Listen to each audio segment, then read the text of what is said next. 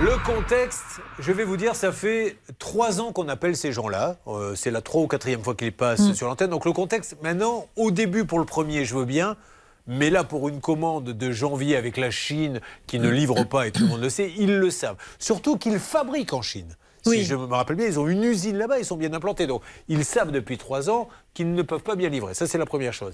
Et puis, quand ça ne suffit pas, ben, on sort, c'est à la douane, c'est le container, si Ouais. c'est toi, c'est ton, ton frère, etc. Ça devient insupportable, Julien, parce que la dernière fois, rappelez-vous, j'avais suggéré de contacter la Direction générale de répression des fraudes. Là-dessus, ils ont dit écoutez, on rembourse, pas de souci. Très bien, ils s'en sont bien sortis. Sauf qu'aujourd'hui, ça recommence. Alors ça commence vraiment à devenir inquiétant parce qu'on a plusieurs victimes et l'idéal c'est de, c'est de se grouper en victimes et de contacter vraiment cette fois-ci la Direction générale de répression des fraudes. Charles